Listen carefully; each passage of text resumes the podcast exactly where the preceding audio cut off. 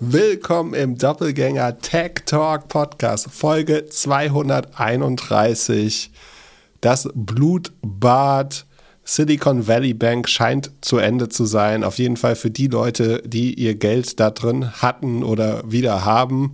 Pip, zum Anfang, ich habe mich dieses Wochenende ein paar Mal gefragt, was würdest du wohl machen, wenn alles weg wäre? Kurze Werbeunterbrechung. Ich habe am Montag mit David Müller von der Public Cloud Group, kurz PCG, gesprochen und er hat mir erzählt, wie die PCG eine Cloud-Native-Lösung für das Startup LeaseHub entwickelt hat. Aus mehreren veralterten Windows-Applikationen wurde eine skalierfähige Cloud-Native Web-Anwendung mit Frontend. Alles agil entwickelt in der AWS Cloud. Wir haben ja bereits mehrfach über die Hyperscaler und ihre Mehrwerte gesprochen. Das ist jetzt mal ein konkretes Business-Beispiel. Die Public Cloud Group entwickelt skalierbare, hochleistungsfähige und sichere Cloud-Native-Applikationen und hat zertifizierte Kompetenz in AWS, Microsoft und Google Cloud. Falls du also ein neues Produkt in einer der drei großen Clouds bauen möchtest oder vor einer Transformation in die Cloud stehst, schau bei pcg.io vorbei. Da schreibt man P wie Philipp, C wie Cloud und G wie Glöckler. Das bin ich und mehr Informationen zu der Cloud Native Application Entwicklung gibt's in unseren Show Notes. Also viel Spaß mit der weiteren Folge. Werbung Ende. Kurze Werbeunterbrechung. Unseren heutigen Sponsor Notion nutze ich jeden Tag für meine Podcast-Notizen. Angefangen habe ich mit einem Dokument pro Folge. Heute habe ich für jedes Thema bzw. jede Firma ein Dokument, welches ich immer wieder erweitere. Somit habe ich über die Jahre eine Datenbank mit allen Doppelgänger-Themen aufgebaut und jetzt mit der Notion KI kann ich mich noch besser vorbereiten, weil ich die Notion AI einfach Fragen zu meiner persönlichen Doppelgänger-Datenbank stellen kann. Notion ist ein Ort, an dem jedes Team schreiben, planen, organisieren und die Freude am Spielen wiederentdecken kann.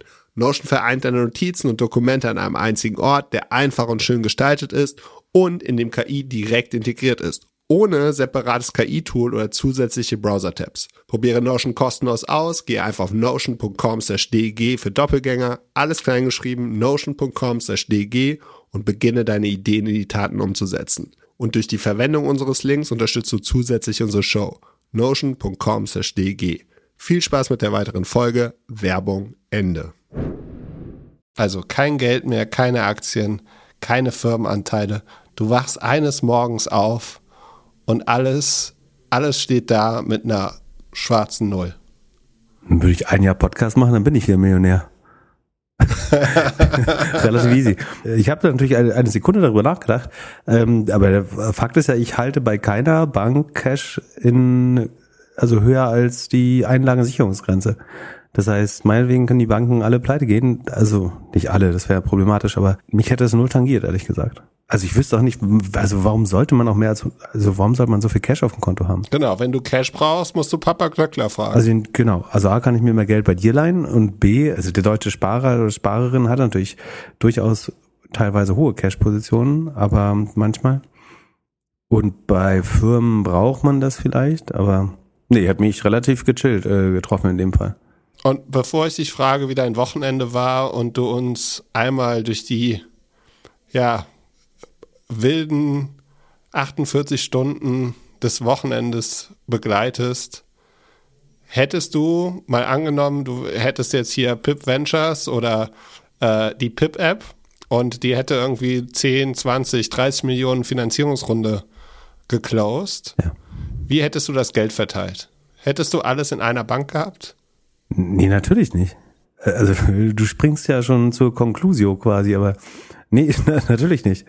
Also ich, ich bin mir wieder überrascht. Also so, es gab mehrere Statistiken, aber einmal aus den USA und aus UK, einmal 31, einmal 35 Prozent der Firmen, Sekunde, ich rufe mal die äh, UK-Statistik auf, die war wirklich brutal.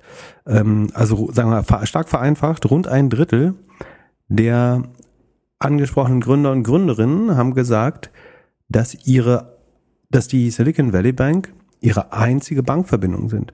Und dabei hielten sie im Schnitt 3,4 Millionen Pfund, also rund 4 Millionen Euro, im Median immer noch 600.000 Pfund, ähm, rund 700.000 Euro bei, bei den Banken.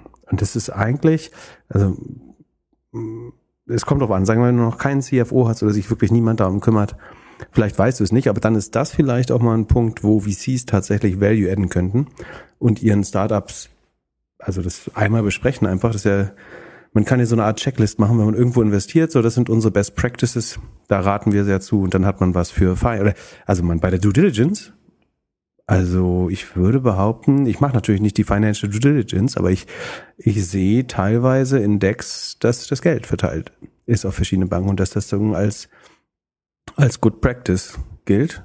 Ähm, ich weiß, dass es, ich würde gerne Role Model nennen, aber ich kann natürlich nicht über nicht öffentliche Daten sprechen oder so. Aber ich kenne viele Companies, die das sehr, sehr gut machen und das auf verschiedene Banken und Geldmarktfonds. Also Geldmarktfonds sind eben ähm, keine Deposits und deswegen, sondern das sind ja verbriefte Papiere, das heißt, die sind sicher. Ähm, es gibt viele, die das sehr gut managen, aber es gibt auch ein Drittel, die das nicht machen. Und aber ich würde sagen, wenn du dich CFO äh, schimpfst und das nicht und alle sein Geld, also über der Einlagengrenze bei einer Bank hast, dann hast du deinen Job schlecht gemacht. dann musst du nochmal irgendwie einen CFA machen oder ähm, nochmal zurück zur Uni oder so. Ähm, das sollte man eigentlich wissen, dass das ein Klumpenrisiko ist. Und es hängt natürlich noch davon ab, wie groß die Bank ist. Ne? Ähm, wobei, wir haben das bei Credit Suisse gesehen, die in Schieflage ist. Ich glaube, die Deutsche und Commerzbank ist sicherlich nicht in totaler Schieflage, aber auch nicht sagen AAA-Bank äh, mehr. Äh, viele anderen europäischen Banken ähm, schlittern immer mal hin und her. Und sofern man nicht bei einer Top, Top, Top Bank ist und selbst da gibt es halt systemische Risiken, würde ich jedem raten. Also wer jetzt nicht davon betroffen war oder gerade noch mal mit einem blauen Auge, beziehungsweise es gab ja kein blaues Auge, sondern es gab ein umgeknicktes Haar jetzt als Strafe, und vielleicht ein graues Haar, was man übers Wochenende bekommen hat, wenn man wirklich schwitzen musste. Und es war bestimmt keine schöne Zeit, das verstehe ich auch, aber die, ich hoffe, dass das mindestens dabei rumgekommen ist, dass man die Lesson gelernt hat und jetzt sein Verhalten ändert und sein Geld sicherer verteilt oder sicherer lagert. Ähm, wenn nicht, aber mein Gefühl ist, dadurch, dass, dass es ja keine richtige Backpfeife gab, äh, wird das wieder nicht passieren. Und Leute vergessen das zu schnell. Eine ganze Generation wird denken, Banken sind sicher und dann passiert es irgendwann eben doch. Lass anfangen. Wir haben das letzte Mal gesprochen am Freitag. Wir haben Freitagvormittag aufgenommen und am Abend noch mal kurz gesprochen. Was war damals der Stand und wie ist dann das Wochenende verlaufen? Ich würde mal einen schnellen Recap nochmal machen. Also A ist das ist ja schon so komplex, dass es bestimmt nicht schadet, wenn man das nochmal hört. Wenn ich kann die ersten fünf Minuten skippen. Ich versuche mich zu beeilen und vielleicht lernen dann doch noch Leute Details ähm, und dann bildet sich im Nachhinein ja immer auch mehr Klarheit. Also es geht um den Kollaps der Silicon Valley Bank. Die Silicon Valley Bank ist mal als eine kleine Regionalbank im kalifornischen Silicon Valley gestartet, ähm, vor ungefähr 40 Jahren. Hat natürlich einen Großteil einerseits der Weinindustrie vom Silicon Valley, das ist jetzt weniger wichtig, aber auch der Startup-Industrie und der Tech-Industrie ähm, als Kunden. Ungefähr jeder zweite, äh, jedes zweite Startup hat in irgendeiner Weise eine Bankverbindung zur Silicon Valley Bank die Gründer und äh, Mitarbeiter selber sind oft dort ähm, und auch viele VC-Fonds managen dort äh, ihre ihre Fonds oder haben eine Beziehung und, und zudem nutzen äh, manche Startups natürlich auch die Banking-Dienstleistung, um zum Beispiel Kunden auszuzahlen oder Payroll-Services, also Gehaltsbuchhaltungsservices äh, anzubieten. Hatten wir Rippling, glaube ich, genannt letztes Mal als Beispiel. Ähm, wir hatten auch gesagt, ich, ich warte darauf, dass der erste Marktplatz sagt, dass er Kundengelder über die Silicon Valley Bank äh, geschoben hat, da ist jetzt rausgekommen, Etsy hat das getan. Also sozusagen, wenn der Kunde bezahlt, kauft was auf Etsy, bezahlt, dann vergeht ja irgendwie ein Tag oder so oder zwei Tage, je nachdem, wie lange die Hold-up haben oder das im Trustee-Account haben, ähm, bis das der Merchant bekommt. Ähm, da die hat zum Beispiel das Geld bei der Silicon Valley äh, Bank geparkt, das ist schon problematisch. Wie auch immer. Also du hast ein sehr hohes Cluster-Risk, könnte man sagen, also eine Konzentration auf der Kundenseite. Die sind alle in einer Industrie. Ähm, die verhalten sich alle relativ äh, zyklisch. So, die Venture-Industrie ist, ein, sagen, es fällt immer das Wort Boom-Bust-Cycle, den es gibt. Ne? Es explodiert alle zehn Jahre oder einmal in der Dekade der ganze Markt und danach kommt immer eine Phase des moderaten Wachstums und oder die erste Depression, dann moderates Wachstum, dann die nächste Bubble. Ähm, das heißt, es gibt eine hohe Zyklizität. Die Bubble-Phase war zuletzt 2020, 2021 sicherlich, wo sich die Einlagen, also Einlagen sind die Guthaben der Kunde bei einer Bank, der Kunden ähm, ungefähr vervierfacht haben. Also das Balance Sheet, die, die Assets-Seite, die Assets der Kunden sind, äh, die Deposits der Kunden sind von rund 40 Milliarden auf über 200 Milliarden angestiegen 2020, 2021. Auf einmal war die Silicon Valley Bank die 16 größte Bank ähm, in USA. Jetzt war das aber natürlich zu einer Nullzinsphase, wo es keine Zinsen gab. Das heißt, was macht die Silicon Valley mit dem ganzen Geld? Ähm, um Geld zu verdienen, will sie die natürlich trotzdem anlegen, zumal sie ihren Kunden auch Geld ähm, geben wollte. Also selbst zu Negativzinsen hat sie in Europa zum Beispiel äh, Nullzinsen äh, erlaubt. Ähm, das heißt, sie wollte irgendwie noch attraktiv Geld anlegen, damit sie den Kunden irgendwas geben kann oder einfach auch Plus macht oder Marge macht und hat das Geld in langfristige Staatsanlagen und also tre sogenannte Treasury, US Treasury Bills oder T-Bills investiert ähm, mit Laufzeiten zwischen drei und zehn Jahren, teilweise wird gesagt noch länger ähm, und MBS Mortgage-Backed Securities, also gemixt, zusammengemixte Hauskredite, die insgesamt ein gutes Risikoprofil und trotzdem eine minimale Rendite haben. Ähm, und die liefen, wie gesagt, relativ lang, diese Kredite, während die die Kundengelder natürlich prinzipiell sehr beweglich sind. So, was jetzt passiert ist, ist, dass die Zinsen gestiegen sind.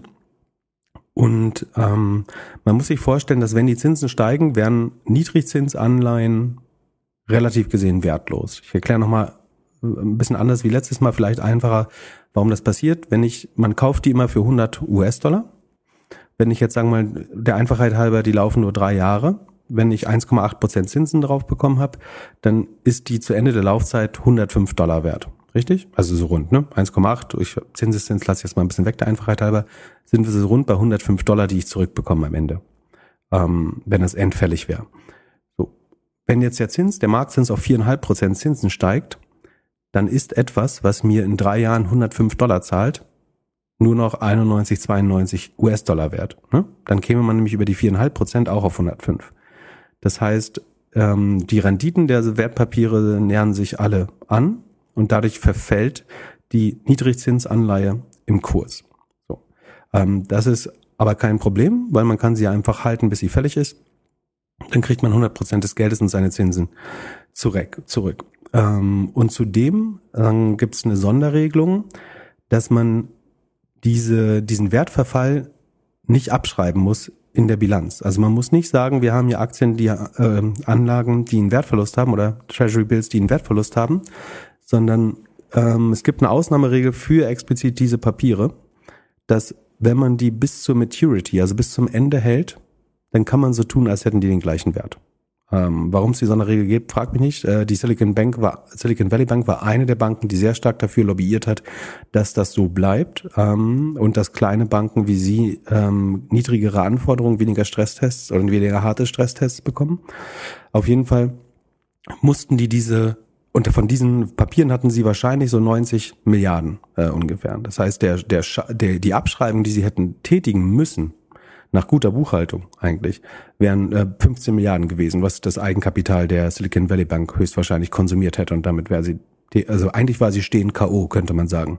Sonst hat nur ein Katalysator gefehlt. Dann die, die Buchverluste dieser, dieser ähm, Bonds, die sie gekauft hat, um damit Geld zu machen, mit den Kundengeldern, die haben ihr eigenes Eigenkapital übertroffen. Nur ist es eben so, dass man das nicht so verbuchen muss wegen einer äh, Ausnahmeregelung.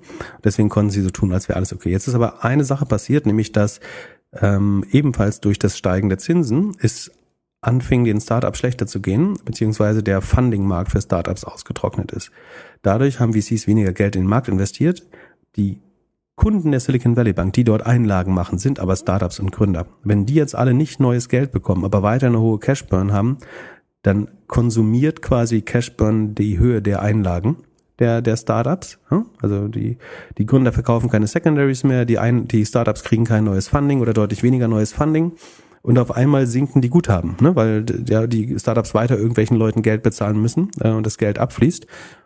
Plus hinzu kommt wahrscheinlich noch, dass natürlich auch die Geschäftskunden bei der Silicon Valley Bank, wenn irgendjemand tatsächlich mehr Geld bieten sollte, sie sehr schnell äh, ihre Meinung wechseln können und sehr opportunistisch und dynamisch das Bankhaus wechseln. Ich glaube, dass das tatsächlich weniger der, ähm, Fall war, aus einerseits, weil die Kunden relativ stark gebunden waren an die Bank. Teilweise zum Beispiel, wenn du Venture Funding bekommen hast, äh, Venture Debt Funding von der Silicon Valley Bank. Also die hat auch Kredite an Startups vergeben. Venture Debt heißt einfach gesagt, man nimmt ein Fremdkapitaldarlehen auf, die Bank borgt dir Geld ähm, zu relativ hohen Zinsen, äh, wenn deine Firma einen einigermaßen gesunden Cashflow hat und das zurückzahlen kann oder wenn deine VCs mehr oder weniger dafür bürgen, dass sie es äh, zurückzahlen oder das das Fremdkapital eben das Geld zuerst bekommt, wenn es alles schief geht. Ähm, und da zusätzlich bekommt die Silicon Valley Bank dafür Warrants, also Optionsscheine mehr oder weniger auf die Performance der Firma. Das heißt, wenn eine Firma wirklich gut läuft, dann partizipieren sie überdurchschnittlich und ab und an werden sie mal das Geld abschreiben müssen. Das war ein zusätzliches Geschäft. Wenn jetzt ein Startup dieses Venture Debt genommen hat, also sich Geld gebockt hat bei der Silicon Valley Bank, dann musste sie das dort auch lassen bei der Silicon Valley Bank. So, das heißt, die, der Teil des Geldes war schon mal gebunden an die Silicon Valley Bank und konnte sich eben nicht dynamisch wegbewegen. Aber er konnte wegschmelzen, wenn die Firmen das Geld einfach ausgegeben haben. Sie konnten es nur nicht einfach zu einer anderen Bank transferieren. Und hinzu kam, dass viele VCs einfach gesagt haben, wenn du mit uns arbeitest, erwarten wir, dass du bei der Silicon Valley, zum Beispiel Y Combinator, äh, hat gesagt, das ist unsere präferierte Banking-Partner, ähm, die verstehen uns am besten, ähm, park dein Geld doch bitte da. Ja, und ich habe ich hab am Wochenende gehört, dass auch für Fonds es gar nicht so einfach ist, relativ schnell ein Bankkonto aufzumachen. Und ähnlich wie bei Fonds und bei Startups ist es ja dann immer irgendwann, äh, kommt der Punkt, wo man ganz schnell ein Bankkonto braucht, weil man jetzt gerade beim Notar war oder weil man jetzt irgendwie das schnell über die äh, Runde bringen möchte. Und da war Silicon Valley Bank wohl immer die einfachste Adresse, weil sie halt alle Player im Markt gekannt haben und man halt als VC-Fonds Startup unheimlich schnell was eröffnen können. Genau, das ist definitiv nicht einfach. Ne? Fondsstrukturen sind relativ kompliziert. Du hast eine Managementgesellschaft, also äh, General Partner, Limited Partners, eventuell verschiedene Feeder Funds, die da reinführen. In den Funds gibt's ganz viele Stakeholder, die wiederum in den Fonds investieren, Kapitalgesellschaften hauptsächlich und nicht private Personen. Also selbst wenn es High Net Worth Individuals sind, investieren die in der Regel über eine Holding oder ihr Family Office.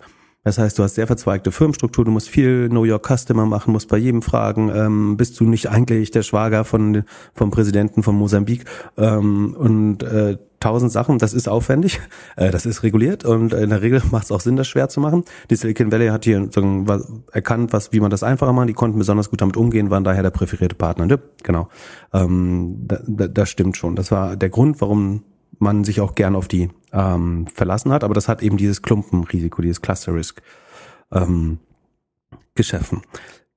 Genau, wo waren wir? Also, warum die, De die Deposits schmelzen jetzt ab? Weil die Startups Geld verbrennen, weil kein neues Funding reinkommt. Ähm, eventuell ein paar Kunden auch die Bank wechseln, um noch höhere Zinsen zu bekommen, obwohl die Silicon Valley Bank sehr hohe Zinsen bezahlt hat. Was ein anderes Problem ist, dass sie jetzt sehr hohe Zinsen zahlen mussten, um die Deposits zu halten bei sich und gleichzeitig ja das Geld selber aber für langfristig für 1,8 Prozent angelegt haben äh, und aber schon äh, zuletzt mehr, deutlich mehr als zwei, jetzt zuletzt wahrscheinlich sogar drei Prozent Zinsen gezahlt haben. So das äh, ist schon mal kompliziert als Bank, wenn man langfristig Geld billig verleiht und kurzfristig teuer anlegt. Das ist eigentlich nicht, was man machen soll. So, ähm, jetzt eskaliert das Ganze ein bisschen. Und zwar die Deposits fließen ab ähm, und sie brauchen Liquidität verkaufen deswegen Teil ihrer Anlagen, dieser Bonds, die, also das sind Staatsschuldsverschreibungen oder eben ähm, verbriefte Häuserkredite, MBS. Ähm, und dabei entsteht ein Buchverlust von 1,8 Milliarden, weil sie ein, eine kleine Fraktion dieser 90 Milliarden an äh, MBS und T-Bills verkauft haben. Ich wollte fragen, da, wir, wo wir jetzt sind. Wir sind, wir sind noch Mittwochabend. Mittwochabend. Wir sind noch Mittwochabend, genau. Also noch vor, vor unserem letzten Podcast. So, äh, wir stellen immer noch da. Ich erzähle es einfach vor, gern. Vor zwei Podcasts. Äh, also, ein, der, ja, genau. Bis dahin ist eigentlich noch alles gut. Ja und nein. Also nach außen ist noch alles gut. Man muss sagen, es gab wenige Personen und im Nachhinein ärgern sich jetzt natürlich viele, inklusive mir. Man hätte das sehen können. Es gab ein, ähm, äh, ich glaube am Mitte Februar einen guten Financial Times Artikel von unter anderem äh, Dan McCrum, der auch die Wirecard-Geschichte äh, gebrochen hat die das gesehen haben. Es gibt einen Partner bei Green Oaks, äh, den wir letztes Mal erwähnt haben. Ähm, ich habe den Namen natürlich wieder vergessen. Ähm, der das erkannt hat. Es gab einzelne Twitter- und Reddit-User, die darüber geschrieben haben, das vermutet haben. Gute Analysen. Äh, der breite Markt, muss man relativ klar sagen, hat das nicht gesehen. Der hat den Kurs zwar nach und nach absteigen lassen von der Silicon Valley Bank, weil Tech-Krise, Krise, das hat man schon verstanden. Aber wie schlecht es steht, obwohl das eigentlich klar war, weil diese Buchverluste, die, also wenn du siehst, da sind äh, viele Anleihen und unter dem Punkt Hold to Maturity, dann weißt du eigentlich, und, und die haben Zinssätze unter zwei Prozent, dann weißt du eigentlich, da gibt's äh, lauernde Verluste, die irgendwann eintreten werden. Und dann kannst du das auch im, ins Vergleich zum Eigenkapital setzen. Und man, einerseits hätte man drauf kommen können, aber im Nachhinein sind, sind alle klüger. Also nach außen, der, also der Markt hat noch geglaubt, alles ist gut. Ganz wenige Personen haben das äh, erkannt. Ich glaube, zuletzt hatte dann auch ähm, Peter Thiel sich negativ geäußert, aber der große Markt dachte noch, ähm, alles ist gut. Jetzt entsteht dieser 1,8 Milliarden Verlust und die Silicon Valley Bank denkt, es wäre der richtige Zeitpunkt, ihr Balance Sheet, ähm, ihre Bilanz wieder mit liquiden Mitteln zu verstärken und will dadurch dafür neue Anteile rausgeben. Also will die sagen, neues Equity raisen, äh, bietet dafür verschiedenen äh, institutionellen Anlegern quasi neue Aktien an. Also sie geben neue Aktien raus, ähm, verwässern Altaktionäre, kriegen dafür aber neues Cash, ähm, haben bis zu 2,25 Milliarden gesucht, äh, um die Eigenkapitalseite zu stärken. Ähm, General Atlantic sollte äh, allein 500 Milliarden davon übernehmen, viele andere haben aber gepasst. Ähm, jetzt wird klar, dieses Equity Funding am Donnerstag funktioniert nicht oder nicht so gut wie gedacht. Das beginnt sich rumzusprechen. Der CEO hat keine besseren Worte, als man soll mal ganz ruhig bleiben.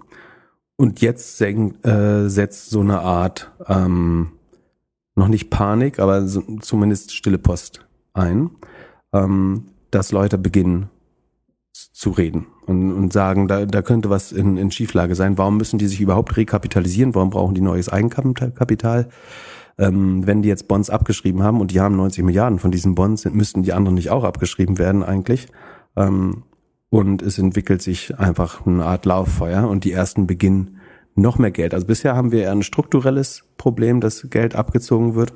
Und jetzt kommt eigentlich ein relativ klassischer Bankrun ähm, dazu.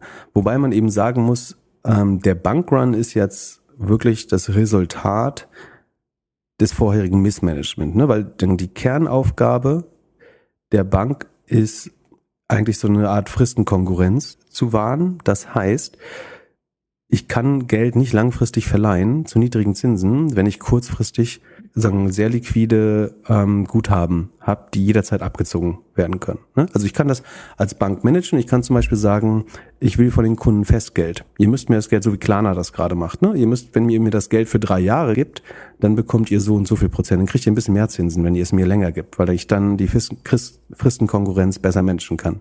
Oder du sagst, ich kaufe kurz auf der Anlageseite kurzfristigere Staatsanleihen, dann kriege ich weniger Zinsen, weniger Rendite ähm, aber ich kann schneller ähm, agieren äh, auf beiden Seiten. So, was hier sozusagen falsch gelaufen ist, ist, ich habe auf einer Seite eine sehr wankelmütige Kundschaft, die außerdem 100% ähnlich strukturiert ist, also alle letztlich die ähnlich sich verhalten. Ähm, und auf der anderen Seite sehr langfristig. Dieses, dieses Kernprinzip der Fristenkonkurrenz verletzt. Und wie gesagt, das heißt nicht, dass wenn ein Kunde mir sozusagen Geld für einen Tag gibt, kann ich das auch nur für einen Tag verleihen. So, so eng ist das nicht, ne? sondern man muss halt das einfach managen im Sinne von, man kann zum Beispiel sagen, ein Viertel meiner Kunden würden niemals von heute auf morgen das Geld abziehen.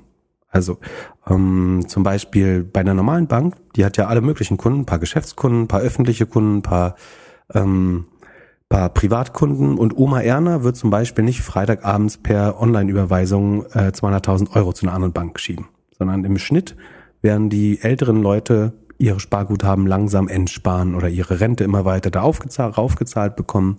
Das ist sehr berechenbar. Ne? Und wenn es dem Bäckermeister schlecht geht, geht es dem Kfz-Betrieb vielleicht besser oder der Kneipe. Ähm, so gleicht sich das aus. Du bist diversifiziert und kannst sagen, von 100 Prozent dieser Einlagen kann ich vielleicht 25 Prozent langfristig anlegen, weil wie wahrscheinlich ist es schon, dass alle gleichzeitig ihr Geld sehen. Ne? Das heißt, diese Fristenkonkurrenz managt man. Ich würde die aber nicht so 100% eng ähm, auslegen. Hier war sie aber definitiv überstrapaziert, ne, weil wie sich gezeigt hat, ähm, und das ist eigentlich das, woran man ganz gut sieht, wie, was, wie sich dieses Klumpenrisiko äußert, dass innerhalb von 24 Stunden von diesen 190 Milliarden Einlagen 42 Milliarden äh, versucht wurden abzuziehen. Also ein Viertel der gesamten Einlagen wurde abgezogen. Und man muss sich vorstellen, eine normale Bank, da bewegt sich in einem Monat bei Zinsänderungen vielleicht ein Prozent hin und her, würde ich schätzen, oder vielleicht zwei. Ne? Aber dass 25 Prozent immerhin von 24 Stunden sich bewegen, ähm, das wäre bei jeder gut diversifizierten Bank vollkommen un unmöglich. Und deswegen kann die mit dem Geld auch langfristiger, risikoreicher arbeiten. Ähm, hier ist es aber eben schiefgegangen. Ja, und vor allem das Krasse an der Nummer ist ja, dass es sich so, also dass es auf jeden Fall von außen so aussieht, als ob es einfach nur ein paar Leute sind, die so einen Group-Chat haben und darüber gesprochen haben und dann ihre, also alle anderen per E-Mail, Chat, was auch immer, animiert haben, das zu machen. Also ich würde gerne mal die Timeline sehen von allen Abbuchungen.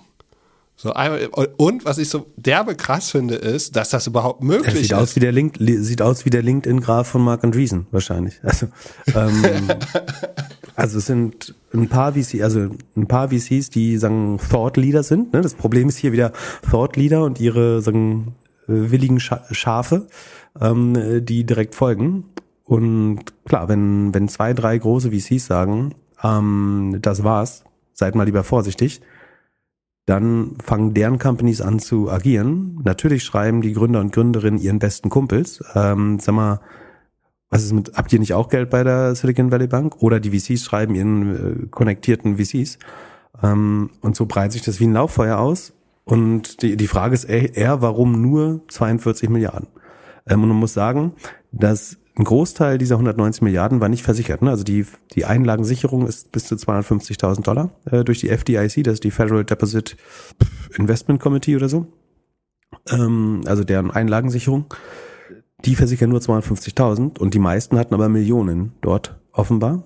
Ähm, und viele haben es einfach trotzdem noch nicht äh, abgezogen.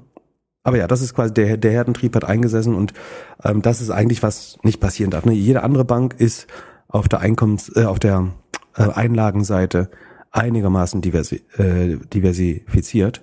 Ähm, und es ist höchst unwahrscheinlich, dass auch nur zehn Prozent der Kunden ihr Geld abholen.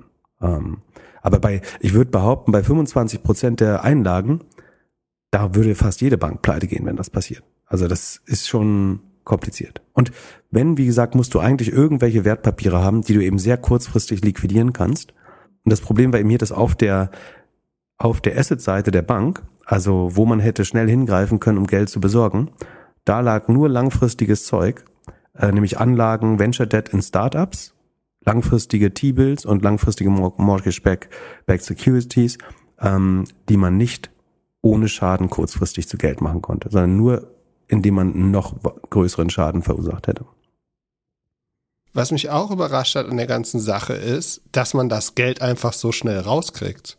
Also ich hätte jetzt gedacht, wenn es irgendwie mehr ist als vielleicht mal eine halbe Million oder so, dass man dann vielleicht noch irgendwelche Prozesse machen muss oder sonstiges. Also und was mich auch wahnsinnig interessieren würde, ist, wie viel von den Leuten haben dann in der Not auf einmal was gemacht, was richtig Grauzone oder illegal ist. Also mal kurz das Geld an, an, an das eigene Konto überwiesen und gesagt, hier, ich mache jetzt hier ein äh, äh, Personal Darlehen von keine Ahnung wie viel Millionen, einfach weil sie kein anderes Firmenkonto hatten.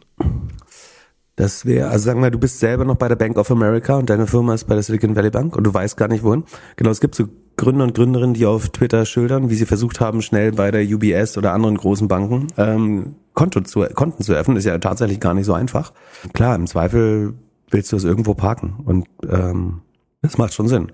Ähm, kann man ihnen nicht und verübeln. Was ist denn jetzt besser? Also mal angenommen, du bist jetzt hier wieder dein Unternehmer mit der PIP-App und hast deine 10 Millionen geraced. Was wäre besser? Deine Investoren warnen dich oder deine Investoren warnen dich nicht? Das Beste ist, deine Investoren sagen dir in dem Moment, wo sie 10 Millionen überweisen, ähm, auf welche drei Konten sollen wir das eigentlich überweisen? Also nicht, was, was ist deine Bank, sondern auf welche drei Konten sollten wir dieses Geld verteilen? So einfach ist es eigentlich schon. Damit hätte viel Schaden, damit kann viel Schaden verhindert werden, indem man, wenn man Millionenbeträge irgendwohin überweist, vor allen Dingen an Startups, deren Fiduciary man auch so ein bisschen ist als Investor, dass man sagt, auf welche drei Konten soll ich das überweisen? Oder vier oder fünf. Gut, also einfach gesagt, hast du schon mal irgendwo an mehrere Konten was überwiesen? Ich, ich schieb selten Millionen durch die Welt tatsächlich. Ähm, also ich bewege mich mit 98 Prozent meiner Überweisungen unter der Einlagensicherungsgrenze. Ab und an, ja, geht mal was ja, ein größeres Ticket ich, irgendwo. Ja, ich glaube, das größte Learning ist äh, hier mit den Eiern und dem Korb. Ne? Also das, ja, genau. äh, das, das, so, das müssen jetzt einfach ist, alle verstanden es haben. Es ist wortwörtlich die Eier und der Korb. Also natürlich macht das Arbeit, drei, drei Konten zu verwalten und Geld ständig aufzuteilen. Aber du kannst ja auch sagen, in, im, äh, im Quartal, der hat drei Monate, den Januar zahlst du aus dem Einkonto, oder den ersten Monat im Quartal zahlst du aus dem Einkonto, den nächsten aus dem und den nächsten aus dem. Ähm, genau, und das letzte ist für den Private Chat. Das, das, macht definitiv Aufwand, aber äh, es, ist, es ist wortwörtlich so, wie du hast 18 Eier und einen äh, Sechser Karton und du kannst jetzt entweder, entweder sechsmal den Weg gehen äh, und den Karton voll machen, wir leer machen am Ende, oder du machst unten eine Schicht aus sechs Eiern und dann stab, fängst du an zu stapeln und gehst den Weg nur einmal. Aber äh, die haben alle gesagt, hey, stapeln und einmal gehen ist doch einfacher. Ähm, und das, wir sind doch bei der coolen Bank und unser VC äh, hat irgendwie für die gebürgt, äh, mehr oder weniger. Ähm, genau, so, aber jetzt kommen wir quasi zum, zum eigentlichen Fallout. Also es verbreitet sich wie ein Lauffeuer. Ähm, die Kunden ziehen ihr Geld ab, äh, 42 äh, Milliarden sollen abgeflossen sein, allein in den letzten 24 Stunden. Und ähm, die Bank versucht parallel sich zu rekapitalisieren, also Käufer für Anteile zu finden, während aber ihr Kurs eigentlich so weit einbricht, dass es unmöglich ist, noch jemand zu finden, beziehungsweise dass, die, dass sie für, um drei Milliarden zu raisen, die Hälfte der Bank abgeben müssen. Ähm, das heißt, äh, so haben wir letztes Mal geschlossen, dass die Rekapitalisierung unmöglich wird.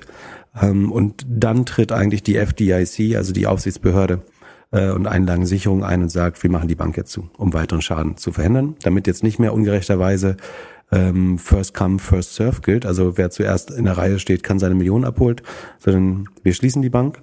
Ähm, letztlich wird eine Art Insolvenzverfahren, also man bekommt Titel.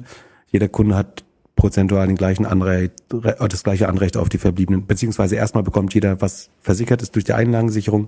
Danach hat man anteilig pro Rata Recht an den Assets der Bank und man schließt das und übers Wochenende arbeitet man daran, die Bank entweder zu verkaufen oder muss sie staatlich retten. Das sind die zwei Optionen, die wir beschrieben haben. Oder die vierte ist quasi, man lässt sie pleite gehen äh, und lässt die Leute. Ähm, äh, warum ich lachen muss, ist Glückler liest gerade das Buch Angel von Jason Calacanis äh, und baut damit die perfekte Überleitung für was als nächstes passiert. Ähm, und zwar. Was ist dann als nächstes passiert? Ähm, als nächstes kommt ein, ein Emergency Pod unserer libertären Milliardärsfreunde raus und die, die haben nicht mal angefangen, sondern auf, auf Twitter hat sich eh schon äh, relativ stark rausgebildet. Also es gab so ein bisschen die vier Phasen, die, was sind das, fünf Phasen der Trauer?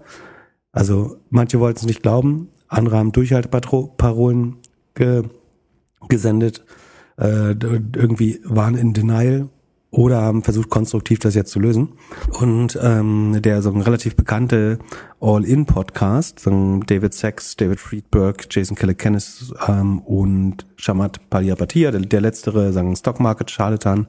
Jason Calacanis, einer der bekanntesten Angel-Investoren, David Sachs, einer der größten Software-Investoren, höchstwahrscheinlich kurz vor Milliardärstatus irgendwo, Shamat auch ähm, und Friedberg, Tech und Bioscience. Ähm, Investor sagen, das ist Armageddon, äh, ex Gary Ten, der Y Combinator Chef, der vorher noch ähm, seinen Gründern regelmäßig sie gezwungen hat, zur Silicon Valley Bank zu gehen, äh, wurde zumindest so, äh, so auf Twitter so gesagt, ähm, sagt der Extinction Event, der Auslöschungsevent der Startup Szene droht. Man verbreitet jetzt sehr aktiv Panik. Ne? In dem Podcast ähm, ist einerseits das Narrativ also es wird eigentlich aktiv daran gearbeitet, Contagion, also das, die, ähm, wie sagt man, Contagion, die, das Überspringen quasi des Viruses auf andere Banken, was natürlich ein Risiko ist. Also Bankruns sind immer ein Problem, weil sie eine Bank relativ schnell zugrunde richten, aber sie haben ein hohes Risiko, dass sozusagen das Vertrauen in andere Banken verloren geht und auch dann Kunden sich dort anstellen. Und da muss man jetzt meiner Meinung nach sagen, dass die Leute versucht haben, das aktiv herbeizuführen, indem sie sagen, ähm, wir haben ja natürlich auch gesagt in unserem Podcast, was sind die nächsten Kandidaten, wenn das schief geht, so. Ähm, aber die sagen jetzt, man müsste eigentlich direkt zur nächsten Bank gehen und auch die Bank wird morgen, wenn, wenn die äh, oder Montag, wenn die Börse aufmacht, ähm, umkippen. Ähm, die Leute kriegen ihr, ihr Geld nicht mehr raus. Ähm, Jason Calkins hat später auf Twitter äh, gepostet, man müsse sich schon mal ähm, hier Benzin und Messer besorgen für die nach äh, für die Zeit nach Montag. Also man verbreitet sehr aktiv Panik, versucht so viel vom Bankensystem mit hineinzuziehen äh, als Kollateraldamage, um das Problem größer erscheinen zu lassen, als es zu dem Zeitpunkt war, damit die Silicon Valley Bank vom Staat gerettet wird. Ähm, also das ist relativ klar das Ziel. Man kann sich das anhören. Ne? Shamat wird nicht müde, immer zu betonen, wie sehr dieser Podcast auch in Washington äh, gehört wird. So wie der Doppelgänger Tech Talk Podcast natürlich auch in Berlin gehört wird, könnte man sagen. Nein, aber tatsächlich auch in Ministerien, ähm, in der FDP geführten. Auf jeden Fall, man versucht die Politik zu beeinflussen, um jetzt sagen, die, die Millionärsbank äh, dringend zu retten äh, versucht relativ aktiv Contagion Risk zu erzeugen, würde ich sagen. Ich will nicht sagen, dass es vollkommen unwahrscheinlich ist, dass es jetzt noch eine First National oder eine Signature getroffen Signature ist übrigens dann übers Wochenende auch so unter den Schutzschirm gekrochen oder wurde zugemacht. Ähm, von daher ist es sicherlich nicht vollkommen absurd gewesen, das zu behaupten. Aber wenn man das hört, wird relativ klar, da wurde eigentlich aktiv versucht, den Bankrun auszuweiten, um das, um die starke Hand des Staates zu forcieren. Äh, ja, und vor allem so wahnsinnig verlogen. Genau, also, das sagen. wurden also, so Sachen gesagt. Also von, es gibt ein, der, der Spruch im Krieg und im, beim Jagen, nee, wie beim Angeln, ne? Beim Angeln und beim Jagen wird so viel gelogen? Oder was ist der Spruch? Nirgendwo wird so viel gelogen wie beim Angeln und beim, beim äh, im Krieg oder so. Das muss man erweitern um äh, Krieg und Bankruns. Also ich habe auch in den letzten 48 Stunden nicht so viel Unaufrichtigkeit erlebt wie äh, ist Wahnsinn. Oh, Entschuldige, ich hatte dich unterbrochen. Ja, ja, also wurden dann ja so Sachen gesagt wie, äh, ja, wir müssen schauen, dass die Gehälter bezahlt werden können, weil sonst schwappt das über auf die anderen und dann kann auf einmal der Restaurantbetreiber oder der Plummer oder was auch immer nicht mehr bezahlt werden und das schwappt über auf andere Banken und es betrifft nicht nur Tech-Leute. Die hätten einfach nur sagen können, hey, fuck, wenn das hier passiert, bin ich auf einmal nur noch halb so viel wert und wenn ich dann nicht endlich Millionär der bin oder was auch immer, Million was auch immer, äh, dann geht es mir einfach schlechter, weil mein Konto kleiner ist. Ja, das Lustige ist, Sie haben das, Am Ende, das Gegenteil jetzt. Ja, Sex sagte, er ist persönlich überhaupt nicht betroffen, äh, labert in dem Podcast rum, dass er so glücklich ist, sein Geld noch abgezogen hat. Und es gibt aber eine Liste mit 46 äh, großen Fonds, die da drin waren. Uh, unter anderem Craft Ventures, was der, also die ja im Podcast noch äh, wundert mich, dass die das nicht geschnitten haben. Ähm, jetzt muss man dazu sagen, Fonds haben keine großen Cash-Bestände in der Regel, sondern Fonds haben, ich würde fast behaupten, negatives Cash.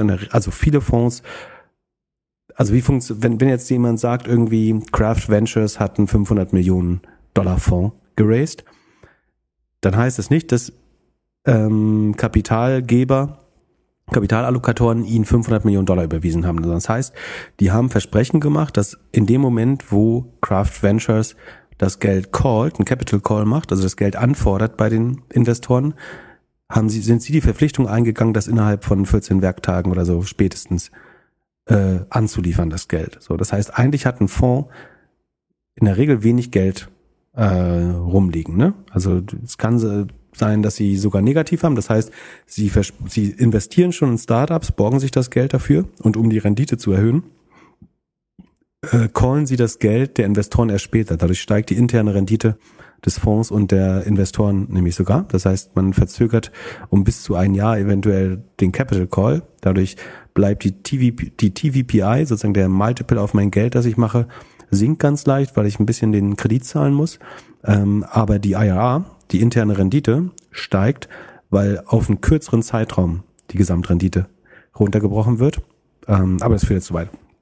So, auf jeden Fall haben Fonds nicht so viel Geld rumliegen, aber ein bisschen war sicher und ich gehe davon aus, dass denn Craft Ventures da war, dass sie mit vielen Startups auch dort äh, gelegen haben und ein guter Partner waren von der Silicon Valley Bank. Äh, es sind aber auch Excel und alle möglichen großen Firmen ähm, in der Liste, aber es zeigt schon mal wieder die Unehrlichkeit. Er hat dann gesagt, da sind irgendwie noch nur noch ein paar äh, Cent die er da vergessen hat, da, aber ich könnte mir gut vorstellen, dass es nicht 100 Prozent ähm, der war, ja, entsprechend. Oh, was für ein Kindergarten. Also es, für mich war das Wochenende echt so ein, so ein kleiner Kindergeburtstag. Man hatte das Gefühl, wird jetzt hier ein bisschen das Spielzeug weggenommen und sie wissen nicht ganz genau, was sie damit machen und dann müssen sie irgendwie ganz laut nach den Eltern schreien. Genau. Es ist schon quasi liber, liber, libertäre Milliardäre, die bei jeder Gelegenheit auf den Staat hetzen und sich Regulierung äh, wegreguliert wünschen ähm, und mehr Freiheit wollen. Leute sollen, warum sollen kleine Leute nicht ihr, ihren, ihren Paycheck in, in Venture Capital rein, reinpacken dürfen? Wenn ich ins Casino gehen darf, dann kann ich doch auch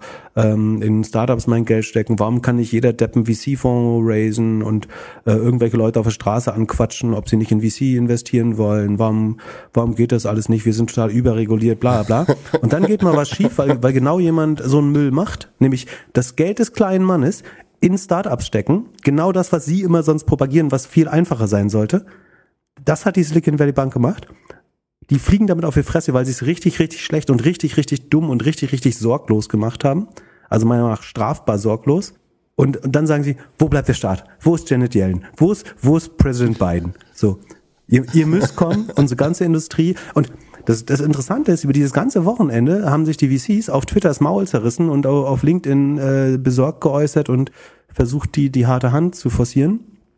Aber die äh, restliche ökonomische Szene, gut, die ist jetzt auf Twitter auch nicht so aktiv, aber man hat eigentlich außerhalb der VC und Tech-Bubble kaum was gehört. Ich habe äh, nicht nur nur Nuriel Rubini oder so sagen, das ist der nächste Black Swan. Ähm, es gab noch hier, wie heißt der andere, Bill Ackman, äh, der versucht hat, ähm, das verlesen wir vielleicht nicht ganz, sondern verlinken es, das führt zu weit, aber der hat auch ein sehr düsteres Szenario versucht zu zeichnen, aber ähm, der macht auch nichts eigentlich ohne eine Agenda und hat vermutlich selber investiert. Der geht nicht mal auf Toilette, ohne Geld damit zu verdienen. Also dem würde ich jetzt nicht unterstellen, dass der die Wirtschaft retten wollte mit seinem Post. Ähm, aber auf, auf jeden Fall sagen, ich hatte nicht das Gefühl, dass die, die große gesamte Wirtschaft irgendwie Alarm geschlagen hat, sondern es war schon sehr stark die Leute, die sehr direkt davon betroffen waren. Und ich glaube nicht, dass die Angst um das Geld bei irgendwelchen regionalen Sparkassen hatten, sondern dass es konkret um dies, weil wenn die Startups, sagen wir mal, die Startups verlieren ein Drittel ihres Geldes, weil also sogar die besseren, die, die gut diversifiziert haben, könnten, und wir gehen gleich, wie realistisch ist, sagen wir, die verlieren ein Zehntel ihres Geldes. Das heißt einfach, dass die VCs oder die bisherigen Shareholder das gegenfinanzieren müssen. Ähm, das heißt, äh, der Schaden entsteht hauptsächlich bei den Startups und bei den Shareholdern, was die VCs sind. Ähm, das sind die, Aber die den VCs geht's doch jetzt schon so schlecht. Also den armen VCs geht's doch jetzt schon so schlecht, weil die Firmen nicht mehr so viel wert sind. Das musst du doch verstehen. Ja, die haben schon schwer genug gehabt. Ne? Ist ja nicht so, dass die der drei Jahre gerade Betriebsferien hatten äh, und das Geld von oben geflogen kam. Äh, es war jetzt auf jeden Fall Stresstest. Ich meine, die letzten Monate waren ja recht ruhig. Sie haben nicht so viel Deals gemacht. Sie mussten am Wochenende nicht mehr arbeiten. Jetzt gab's halt diesen Stresstest. Und als Gründer, VCs haben ja immer unheimlich gute Ratschläge an Gründerinnen und Gründer, wie das so ist mit irgendwie, man braucht gutes Produkt, gutes Team und so und muss da irgendwie dran arbeiten und dann, dann wird man erfolgreich. Und dann gibt's ja auch immer den schönen Spruch, es gibt irgendwie Peacetime und Wartime CEOs und Teams. Jetzt kann man es eigentlich umdrehen. Also man hat, hat jetzt die Möglichkeit gehabt, wirklich mal zu sehen, welche VCs einen guten oder vielleicht nicht so guten Job gemacht haben und wie es läuft, wenn halt mal richtig die Kacke am Dampfen ist. Weil, also so wie am Rücken zur Wand waren ja wahrscheinlich einige lange nicht mehr. Ja, also ich will nicht sagen, dass sie hysterisch waren, weil das misogyn ist, aber ähm, sie haben sich benommen wie kleine Kinder. Äh, und definitiv, äh, also kommt, fehlen ein bisschen äh, die, die, die Worte. Also und aber auch wie peinlich das ist. Also ich, ich bin vielleicht auch ein bisschen komisch bei sowas, aber dass dir das nicht peinlich ist, da rumzuheulen, nachdem du jahrelang das Gegenteil äh, propagierst und weil weil jetzt sozusagen dein Spielzeug äh, kaputt gegangen ist oder droht kaputt zu gehen, drehst du so durch. Ja, jetzt ähm, gehen wir nochmal drauf ein, was ist dann eigentlich, was wäre dann eigentlich passiert? Wir gehen jetzt mal vom, nicht vom Worst Case, aber sagen zumindest mal von der direkten Konsequenz aus. Also wär, wäre der Staat jetzt nicht eingeschritten, so, dann wäre alles bis 250.000 versichert, alles darüber nicht. Was wird mit dem nicht versicherten Geld gemacht? Eine Bank wird liquidiert wie jedes andere Unternehmen. Das heißt, man würde, also würde ich vermuten, ähm, also außer dass es unter Aufsicht der FDIC passiert. Ähm, was heißt, entweder findet sich ein Käufer für die Bank, dann könnte es sogar sein, dass man entweder ähm, 100% Standard Deposits bekommt oder äh, 95, wenn man beschließt, die, die Depositors müssen das mittragen. Ähm, oder wenn es nichts gibt, dann wird liquidiert. Das heißt, die Anlageseite der Bank deren ganzen, ganzen MBS, Treasury Bills und Startup-Beteiligungen oder Startup-Kredite werden am Markt verkauft. Und wenn man sich die Bilanz der Silicon Valley Bank anschaut, dann sieht man, da wäre eigentlich 80, 85, vielleicht 90 Prozent des Geldes zusammengekommen. Weil es gab ja, es ist ja nicht so, dass die 100 Millionen äh, Einlagen hatten und äh, oder also Verpflichtungen gegenüber Kunden und nur noch 50 äh, Millionen äh, oder Milliarden auf der auf der Anlageseite, sondern es war es war relativ balanced. Das Eigenkapital war jetzt aufgeraucht durch die durch die Schattenverluste, aber es ist jetzt was sich übrigens auch dadurch zeigt, dass es ja Hedgefonds gab, die gesagt haben, wir kaufen deine Forderung gegen die Silicon Valley Bank. Also wir geben dir morgen Cash, äh, ungefähr 60 bis 70 Cent äh, für den Dollar. Also wenn du eine Million Guthaben bei der Silicon Valley Bank äh, hast, geben wir dir heute, oder eine Million ist doof, weil da die 250.000 schon drin wären, aber sagen wir 10 Millionen Guthaben hast, dann geben wir dir heute 6 bis 7 Millionen Cash am Montag bar auf die Tasche bei einer anderen Bank, die liquide ist, wenn wir dafür deine Forderung gegen die insolvente Bank bekommen. So, das heißt. Den Deal hätte ich auch gerne gemacht. Und Hedgefonds sind keine Charity, Charity ähm, Organisation. Das heißt, die kalkulieren das Risiko ein, die kalkulieren eine kurzfristige Marge, die sie machen wollen, ein. Und wenn die 60, 70 Prozent dafür bieten, heißt das meiner Meinung nach, dass sie glauben, dass 80, 85 Prozent Wert da drin sind äh, und ein bisschen Risiko. So, und das sieht man eigentlich auch in der Bilanz. Natürlich, die machen letztlich die gleiche Mathematik, wie die ich jetzt versucht habe, so serviettenmäßig kurz zu machen. Aber wenn du dir die Assets anschaust und die Verpflichtung der Silicon Valley Bank, dann weißt du, da gab es noch Haftungsmasse. Und richtig ist, keiner hätte 100 Prozent seines Geldes bekommen. Richtig ist aber auch, vermutlich hätte jeder mindestens 80 Prozent bekommen. Und das heißt, ja, das wäre ein bisschen die Frage der Zeit. Nur, ne? Also wann kriegst du die Kohle? Da kommen wir gleich drauf. Erstmal ist es ein Haircut gewesen. Also du hättest 20 Prozent verloren. So das wäre erstmal blöd für die, die Startups und die, die VCs gewesen. So, nämlich das Geld, was sie investiert haben, ist auf einmal nur noch äh, vier Fünftel so viel wert oder nur noch so vier Fünftel davon da. Wäre blöd, klar. So, klar ist die Liquidität ein Problem, aber sobald du eine Forderung gegen, wie gesagt, du kannst das äh, sagen Factoring machen lassen, entweder bei so einem Hedgefonds oder wahrscheinlich hätten sich andere professionelle Finanzdienstleister gefunden, die dir das Geld früher borgen, wenn sie sagen, wir besichern die Forderung gegen die gegen die FDIC dann schon ähm, das ist ja quasi liquidierbar, diese Forderung, wenn du das Geld früher brauchst.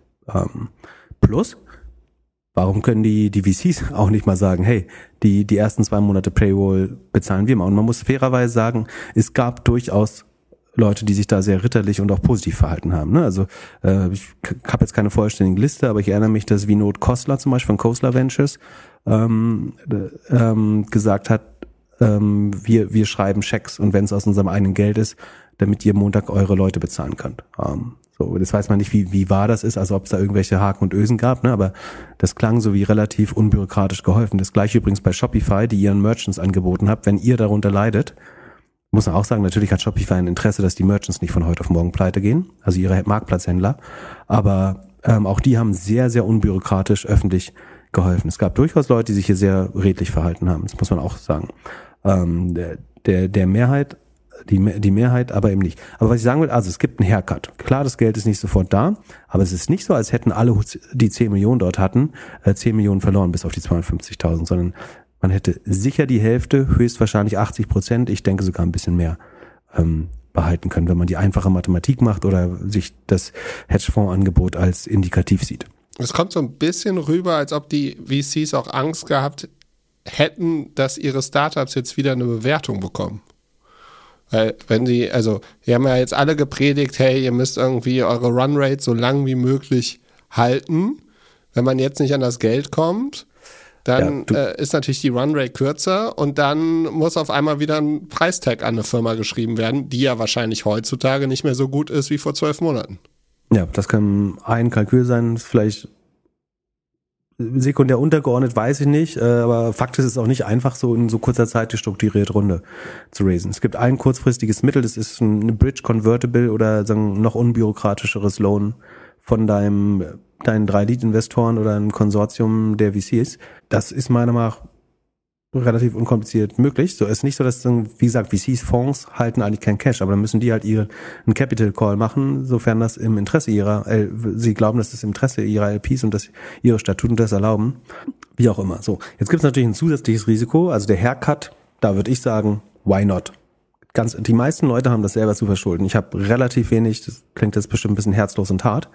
Äh, und ich verstehe auch, dass jemand, der vielleicht sehr jung drei, vier Millionen eingesammelt hat, vielleicht noch nicht mal ein CFO hat, sondern wo die Personalbuchhalterin ähm, so ein bisschen die, die das Rechnungswesen mitmacht, Aber je, jeder, der eine Stufe weiter ist, habe ich null Verständnis dafür. Ähm, wenn man zu einer Bank geht, die über mehr als Marktzinsen oder mehr als andere Großbanken zahlt, ähm, muss einem klar sein, A, dass damit mehr Risiko einhergeht und B, dass alle Eier, du hast selber gesagt, alle Eier in einen Korb. Also, wenn man was Glückler versteht, das ist dem Rest des Marktes zuzumuten. ist, glaube ich, ein altes äh, Sprichwort in der Startup-Branche. ähm, von, von, von, daher ähm, habe ich da relativ, also wenn jemand da fünf Prozent oder zehn Prozent seines Geldes verloren hätte, ist das mal auch gerechtfertigte Strafe für, für die Dummheit. Aber das, ähm, ich glaube auch, dass so viele ein hartes Wochenende hatten und vielleicht auch so ihre Lektion gelernt haben. Ähm, die Vergangenheit zeigt, eher nicht. So, das größte Risiko ist natürlich, dass tatsächlich zum weiteren Bankrun kommt. Also, dass du Contagion Risk, dass sich das materialisiert. Ähm, die Leute laufen auch zur Signature Bank, zu, ähm, zu First National und anderen lokal, äh, was war das, äh, US Bank Corp und so weiter. Ähm, das ist natürlich ein Risiko, was die Regierung eindämmen muss. Ähm, das hätte man auch machen können, indem man sagt, man äh, garantiert zum Beispiel alle anderen oder dass man andere sagen, äh, Mittel nutzt, um Vertrauen zu schaffen, was natürlich nicht einfach ist.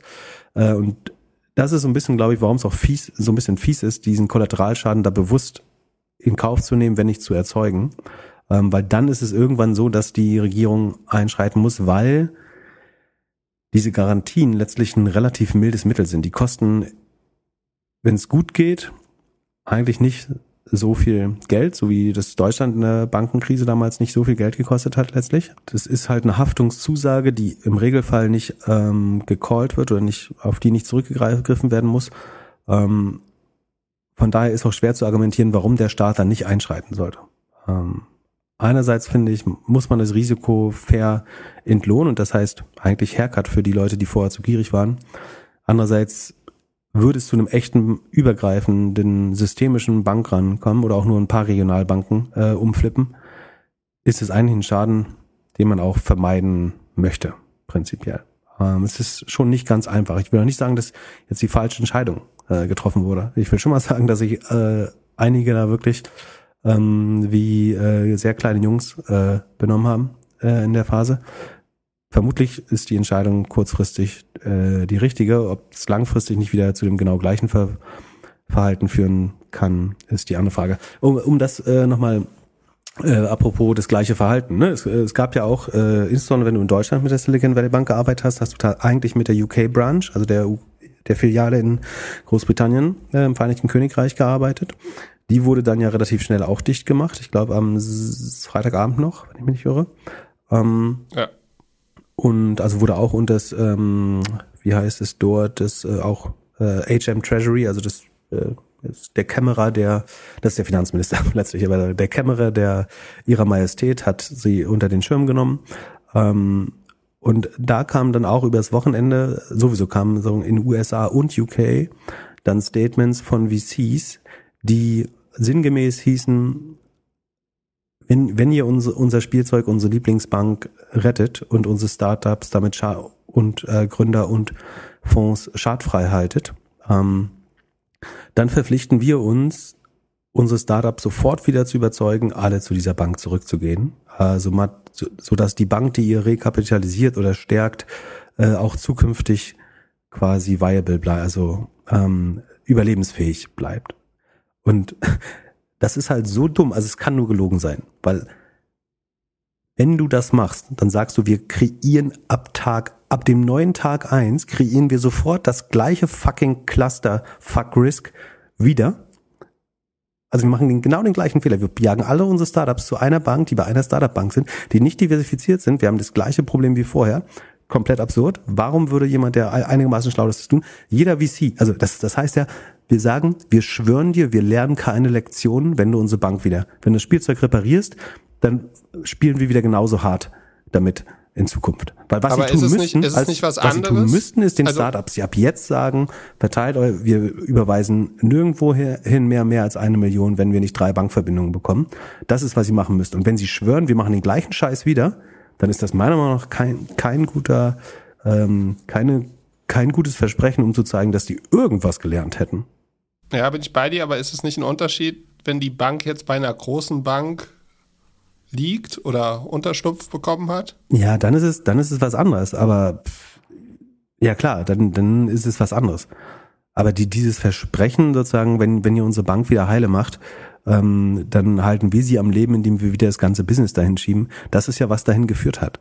So, dass, dass je, Aber das, Crisis Management war in Europa schon besser als in Amerika gefühlt. Also die haben halt ein Statement zusammen gemacht.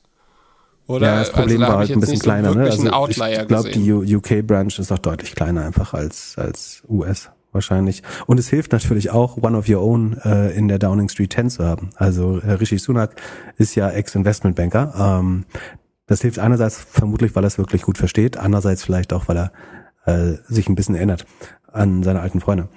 Naja, auf jeden Fall, äh, genau, äh, am Ende wurde es an die HSBC ähm, äh, verkauft, ähm, Hong Kong Shanghai Banking Corporation, äh, Sitz in London, wer es mag, gibt's schöne Folge, äh, entweder The Spider Web auf YouTube schauen oder The Cartel Bank auf Netflix. Ähm, die haben dafür einen Pfund bezahlt, also eine Biogurke hätte mehr gekostet als die äh, als das B, als die ähm, UK-Sparte der Silicon Valley Bank. Ähm, und damit kann es auch in UK und ganz äh, Kontinentaleuropa damit weitergehen. Ich habe nur eine Frage zu dem. Da ist auch die ganze Zeit wurde von irgendwelchen Loans gesprochen. Also äh, wenn ich mir hier Kredite hole als Startup, mhm. was passiert damit? Und ist das nicht das nächste Risiko, was irgendwie aufpoppen könnte? Ja, ich meine, die müssen die theoretisch auch wertberichtigen. Also wenn die ausfallen, dann müssen die das schon, also wenn die Zahlungen in Verzug sind oder so, müsste man das meiner Meinung nach ankündigen und dann abschreiben. Äh, also jede vernünftige Bank. Ähm, prinzipiell das Anlagegeschäft in, ähm, in Venture Debt würde ich vermuten, dass das auch abschreibungsbedürftig wird irgendwann. Ist ja unwahrscheinlich, dass ähm, also in den letzten zwei Jahren hat die Silicon Valley Bank nicht viel Geld verdient und da so, ähm, ist, ist, sind die Goldmünzen vom Himmel gefallen. wenn du da kein Geld verdient hast, dann musst du hohe Verluste machen äh, in 2023 fortfolgende eigentlich. Also ähm, ja, unwahrscheinlich. Ähm, genau, jetzt war das, also was ist jetzt tatsächlich dann in, in US auch passiert? Ähm, Sekunde, was gab's zwischen? Achso, natürlich, wir dürfen nicht vergessen, dass, also das sagen wir aber wirklich nur ganz kurz, dass natürlich Elon Musk sich hier auch eingemischt hat äh, und geme gemeint hat, er stände dem Gedanken offen gegenüber die Silicon Valley Bank ähm, zu, zu retten. Ich glaube, einen besseren Fiduciary kann man sich dafür nicht wünschen als Elon Musk. Der hat gezeigt, wie sehr, wie gut er das Erbe von Twitter verwalten kann. Ähm, ich fand die Silicon Valley Bank schon jetzt relativ kaputt zuletzt, aber äh, das hätte er sicherlich noch besser hinbekommen. Ähm, dann hat sich herausgestellt, dass die Firma Circle, äh, ich glaube ein Drittel oder ein Viertel ihres Geldes äh, bei der Silicon Valley Bank hatte. Die geben den USDC Tether äh, raus oder den äh, Stablecoin, den USDC Stablecoin. Ähm, dadurch hat der wurde der kurzzeitig äh, ordentlich ähm, im Wert bewegt. Ähm, verschiedene Startups wurden dann bekannt, Roku, Roblox, und so weiter wollen wir jetzt eigentlich nennen. also wie gesagt, jedes zweite Startup hat eine Banking-Verbindung zu Silicon Valley Bank gehabt. Macht auch gar keinen Sinn, da irgendwie jetzt einzelne rauszupicken. Ähm, aber was ist dann am Sonntagnacht? Also logischerweise hat man versucht, bevor die Börse wieder aufmacht und auch bevor die Bankfilialen wieder aufmachen, ähm, irgendeine Art von Besserung herbeizuführen. Und Sonntagnacht, äh, also rechtzeitig, hat dann äh, kam die Nachricht, ähm, dass Präsident Biden veranlasst hätte. Äh, der hat natürlich sofort äh, das dann geclaimed. Ähm, äh, damit die Leute aufhören, auf, äh, in, äh, auf Twitter in All Caps zu schreiben. Äh, wer hat das geschrieben? Weiß ich mehr. Äh, war ein gutes Meme auf jeden Fall auf Twitter, ist nicht von mir, ähm, der, also wie auch immer. Auf jeden Fall hat die FDIC, also die Einlagensicherung und Regulator, das Fed-System, also Federal Reserve System, die irgendwie äh, die föderale ähm, Staatsbank, wie sagt man das? Äh, Notenbank der, der USA ähm, und das Treasury-Ministerium, das Finanzministerium von äh, Janet Yellen dann gesagt, sie garantieren jetzt die Einlagen bis zu 25 Milliarden. Das stellt eigentlich fast sofort äh, den Trust ins Bankensystem her. Das heißt, Banken können sich, müssen jetzt keine Staatsanleihen verkaufen, wenn sie illiquide werden, sondern sie können quasi für fast null Zinsen sich Geld beim Staat borgen und werden, also es gibt quasi eine, eine Cash-Infusion bei Bedarf extrem schnell, extrem unkompliziert vom Staat. Damit kann eine Bank kurzfristig fast nicht mehr illiquide machen werden. Es gibt keinen Grund mehr, dich ins Auto zu setzen, zur Bank zu fahren und Geld abzuholen. Ähm, das schafft das Vertrauen, was es braucht. Ähm, es, schwert den Bankrun und die, die Ausbreitung, die, die Contagion. Ähm, äh, Aber Moment, das bedeutet, die USA druckt jetzt Geld. Nee, du brauchst. Und ja. Also die, die, im Idealfall wird dieses Geld niemals angefasst. Also wenn jetzt ist, vielleicht kommt jetzt niemand mehr das Geld abholen, dann wird es nicht mehr angefasst. Wenn doch, ähm, tragen es die anderen Banken. Also ähm, ein Konsortium der Bankenlandschaft wird die Kosten hierfür tragen. Zumindest das äh, im Moment das Narrativ. Ob das dann so kommt, ist eine andere Frage. Aber so wurde es gesagt. Also es ist kein Bailout. Es wird kein keiner der Investoren äh, der Bank rettet. Es werden wirklich nur die Deposits geschützt äh, mit diesem Geld und andere Banken am Leben gehalten, damit die Deposits nicht in Gefahr geraten. Ähm, insofern ist es kein klassisches Bailout, sondern ähm, es ist eine Fazilität, die geschaffen wird, um kurzfristig Liquidität zu schaffen im Bankensystem, die vom Bankensystem getragen wird. So wird es verkauft. Ähm, und so muss man es jetzt auch erstmal glauben. Das heißt, ab Montag, also ab gestern, sind wieder alle liquide. Jeder kann so viel Geld abholen, wie er will. Ähm, es gibt keinen Grund mehr, überdurchschnittlich viel Geld abzuholen. Ähm, die, die Depositors, die Einlagen, Einleger, die Geldeinleger, die Sparer sind vor Schaden geschützt. Das Equity äh, wird aber rausgefegt. Also ähm, es ist nicht so, dass wenn du jetzt Aktien nochmal schnell Aktien gekauft hast, weil du dann dachtest, die Aktie erholt sich doch wieder, ähm, dass du jetzt einen Gewinn hast, sondern der, die Aktie geht auf Null, die Anteile sind wertlos. Ähm, die Bondholders, also Leute, die der Silicon Valley Bank Geld geborgt haben, äh, kriegen nichts. Interessanterweise übrigens, dass das Moody's Rating für die Silicon Valley Bank äh, war Investment Grade, also sagen die höchste Kategorie die also Aktien haben können, so dass Pensionsfonds äh, nicht Aktien, sondern Bonds äh, haben können, hättest du quasi eine Anleihe gezeichnet, ähm, die der Silicon Valley Bank Geld äh, gegeben hätte, dann ähm, hätte Moody's äh, als eine der größten, neben Standard Poor's und Fitch, eine der drei großen ähm, Rating-Agenturen gesagt, das ist irgendwie, äh, was war das, BAA oder so, auf jeden Fall im Investment Grade ähm, und äh, damit relativ sicher relativ hohe Wahrscheinlichkeit, dass es nicht ausfällt. Ähm, das heißt, kein klassischer Bailout, das, das ist schon richtig, aber es ist einfach von der Incentive-Lage halt trotzdem nicht wünschenswert. Weil was du jetzt eigentlich denken musst, ist wieder, dass der, der, der ähm, the diligent is a dump. Der, der, der die sorgfältig arbeitet, ist im Nachhinein der Dumme. Weil die Banken, die nicht in langfristige Anleihen investiert haben, um höhere Returns zu machen, weil sie, also die nicht aufs, die nicht wie ein Hedgefonds auf Zinsszenario spekuliert haben, sondern einfach entweder die Anlagen zinsfrei gehalten haben oder in sehr kurzfristigen Papieren, man kann ja auch drei Monate das Geld verborgen, die haben, dann wäre das Zins, also bei, bei drei Monaten ist das Zinsänderungsrisiko natürlich viel kleiner, ne? Sagen wir mal, zwei Prozent auf drei Monate wäre ja nur 0,4 irgendwas, äh, also dann wäre mein, meine 100 Dollar Anleihe wäre dann, bekomme ich nach drei Monaten, ähm, was habe ich gesagt, bei zwei Prozent bekomme ich 40, 45 Cent zurück oder 48 Cent äh, zurück.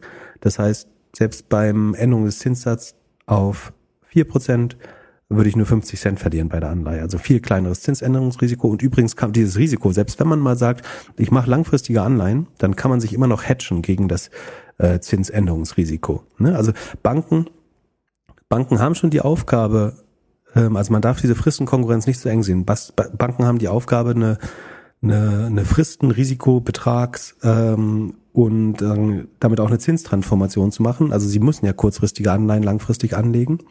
Ähm, aber dabei müssen sie eben darauf achten, dass die Risiken möglichst niedrig bleiben letztlich oder zum Beispiel den Sparern langfristiger das Geld äh, abnehmen, damit die nicht von heute auf morgen wechseln können. Die Banken, die sauber gewirtschaftet haben und damit eventuell lower Returns hatten, äh, weniger Risikoeingang sind, müssen jetzt, also müssen sich dumm fühlen. So, haben weniger Geld bekommen. So, während der, der, der, der Boss von der Silicon Valley Bank wahrscheinlich äh, ihnen seinen Bonuscheck gezeigt hat. Die haben sich ja, das haben wir auch letztes Mal schon gesagt, drei Tage vorher noch ihren Bonus ausgezahlt äh, und ähm, ihren äh, Insiderverkäufe gemacht äh, in Höhe von vier Millionen. Weswegen jetzt übrigens die SEC, also das ähm, Department of Justice und die SEC ermitteln gegen die äh, Führungsmannschaft. Das ist auch das Mindeste. Äh, würde mich sehr freuen, wenn da die Handschellen klicken. Ähm, weil das meiner Meinung nach so ein bisschen äh, offenen Auges alles passiert ist. Ähm, und dann ist es so, dass die Banken, die jetzt ordentlich gewirtschaftet haben, nicht nur kleinere Renditen eventuell gehabt hätten falls das gut, also es ist ja jetzt nicht gut gegangen, ne? aber stell dir vor, es wäre gut gegangen, dann hätte die Silicon Valley Bank mit mehr Risiko mehr Geld gemacht und wäre dafür belohnt worden. Und plus, jetzt ist aber schief gegangen und jetzt, wer zahlt jetzt die Zeche? Die anderen Banken, das Bankensystem insgesamt und damit auch die Kunden der Banken. Äh, kannst sagen, die Shareholder oder die Kunden ist vollkommen egal, aber die, die eigentlich sich nicht schuldig gemacht haben, zahlen jetzt die Zeche dafür. Ähm, und äh, was eben auch falsch ist, ist, dass die Leute, die Einlagen bei der Silicon Valley Bank hatten, nämlich die teilweise auch aus Gier den hohen Zinsen entgegengelaufen sind, so wie damals bei der Kaupting Bank hier in Europa. Ähm, die haben auch nichts auf die Finger bekommen, sondern lernen, ähm, ich kann eigentlich immer die Bank mit den höchsten Zinsen nehmen, weil wenn es schief geht, also ich, ich, ich habe dafür kein höheres Risiko, wenn es schief geht, ähm, dann zahlt der Staat ja. Also ähm, dann werden die Verluste solidarisiert äh, und die Bank gerettet. Also warum soll ich noch zu einer Bank gehen, die besonders sicher ist ähm, und mir nur 1,8 Prozent gibt, wenn die Silicon Valley Bank mir 2,23 Prozent gibt? So, das heißt, drei Parteien haben jetzt ihre Lektion nicht gelernt oder müssen sich eigentlich den Spott äh, ihrer, sagen, ihrer Geschäftspartner anhören, äh, weil sie die dumm sind äh, und, die, und die Zeche jetzt zahlen für andere Leute, die sozusagen zu sehr auf dem Gas äh, standen. Und was passiert als nächstes? Also im Moment gehen alle Aktien äh, der Banken hoch, also es ist große Erleucht Erleichterung angesagt. Ja, ich denke, es wird sich, also die Silicon Valley feiert, nehme ich an, haben ein hartes Wochenende. Ähm, haben Mon Montag früh bestimmt den Tag mit dem Bloody Mary äh, begonnen. Und ja, also wie gesagt, äh, es, es wird jetzt ermittelt, inwiefern das eigentlich bekannt war, ob man eventuell mit Absicht dann noch kurzfristig ähm, eigene Shares liquidiert hat. Ähm, man muss eigentlich auch überlegen, achso, äh, es geht, also wie, wie geht es eigentlich noch weiter? Also es soll noch mal eine zweite Auktion geben, wo ein Käufer gesucht wird. Es sind immer noch äh, Morgan Stanley, JP Morgan ähm, und eine ähnliche gleich große, also nicht so groß wie äh, Banken, die sozusagen ungefähr äh, auf dem Level von von der Silicon Valley Bank war im Gespräch. Ähm, also man versucht es nochmal, einen Käufer ähm, zu finden. Ansonsten gibt's Gerüchte bei The Information, konnte man lesen, dass Apollo, eine große Private Equity Gesellschaft, Interesse zu Schein hat und mit General Atlantic ähm, äh, oder General Catalyst, ich glaube General Catalyst was, ähm, Andreessen Horowitz und Redpoint Ventures äh, geredet, geredet hat. Jetzt muss man aber auch sagen, also warum haben sich die VCs nicht zusammengetan und das Geld aufgebracht? Du kannst auch sagen, hey, das ist hier unsere, unsere Genossenschaftsbank. Also wenn das ihre präferierte Bank ist, warum haben die, wie, haben die nicht gesagt, wir raisen jetzt einen kleinen Emergency Fund äh, und machen das zu unserer Genossenschaftsbank, wenn wir eh die Hauptprofiteure davon sind. Haben sie aber nicht gemacht, sondern sie haben gesagt, okay, der Staat muss das retten. Ähm, wir haben keinen Bock, das Geld aufzubringen. Und das, äh, die hätten sagen können, wir packen hier drei Milliarden Equity rein, wir verbieten unseren Gründern ab jetzt, das Geld da abzuziehen und retten damit die Bank. Ist aber nicht passiert. Und ich wette auch, Apollo wird das Bett, das Bit jetzt nicht abgeben, weil sie mit VCs reden. Ähm, und wenn das so ist, dass kein VC eigentlich äh, in ein Konsortium sein will, das die Silicon Valley Bank jetzt rettet, dann muss man fast überlegen, ob es nicht so war, dass eigentlich jeder VC wusste, dass das die Bad Bank ist, die ihre Startups nochmal Late Stage durchfinanziert hat, das Risiko, äh, wo sie ihr Risiko auslagern konnten ähm, an die Silicon Valley äh, Equity Holder, äh, Silicon Valley Bank Equity Holder und ähm, und und auch Depositors ähm, damit. Muss man ein bisschen schauen, wie das weitergeht. Bei der ganzen Nummer habe ich gedacht, eigentlich bräuchte man doch eine Bank, die nichts macht, außer mein Geld hält. Also so wie so ein Tresor halt. Wieso gibt's nicht so, sollen wir nicht eine Doppelgänger Good Bank machen? Also wir machen nichts, außer dein Geld nehmen und mit dem Geld arbeiten wir nicht, sondern das schließen wir einfach ein. Ja, das. Und dafür nehmen wir Geld. Ja, wenn du Geld dafür nimmst, dann könnte es äh, funktionieren. Das ist also dein, dein Freund äh, David Sachs, nein, Spaß. Äh, David Sachs hat es ja auch vorgeschlagen. Ähm, also er hat ja gesagt, warum kann der Depositor, der Sparer, nicht erwarten, dass sein Geld sicher ist? Also weiß irgendjemand, dass mit seinem Geld spekuliert wird auf der anderen Seite der Bankbilanz? Können Leute nicht einfach erwarten, dass sie mit ihrer Kreditkarte überall zahlen können und ein Konto haben, wo ihr ihr Scheck raufgeht äh, vom Arbeitgeber.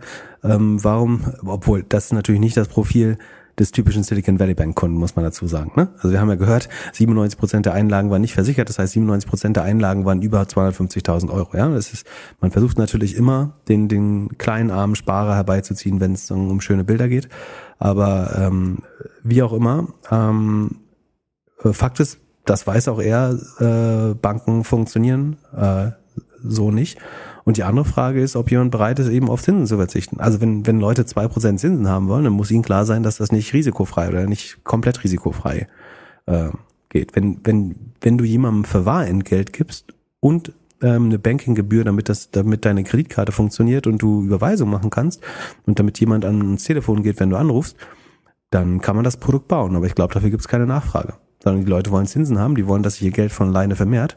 Und Geld kann sich nicht von alleine vermehren. Äh, sondern das muss zur Arbeit, also äh, must be put to work, wie sagt man es? Also muss, es muss zur Arbeit. Das, das Geld es muss, muss arbeiten. Das Geld muss arbeiten, genau, so einfach ist. Das Geld, das Geld muss halt arbeiten und wenn es arbeitet, ähm, das geht nur mit Risiko. Also man muss nicht immer das maximale Risiko wählen, aber wenn du Zinsen haben willst, dann muss Geld arbeiten und das muss den Leuten auch klar sein. Und wenn nicht, können sie es versichern oder sich hatchen. Na gut, der Privatanleger hätte sich natürlich nicht, aber man kann, glaube ich, private zusätzliche Einlagensicherungen machen. Ähm, es können, könnten Banken sich zusätzlich versichern und sagen, bei uns ist ihr Geld sagen über 100.000 Euro oder ja 100.000 Euro geschützt. Er ist doch VC.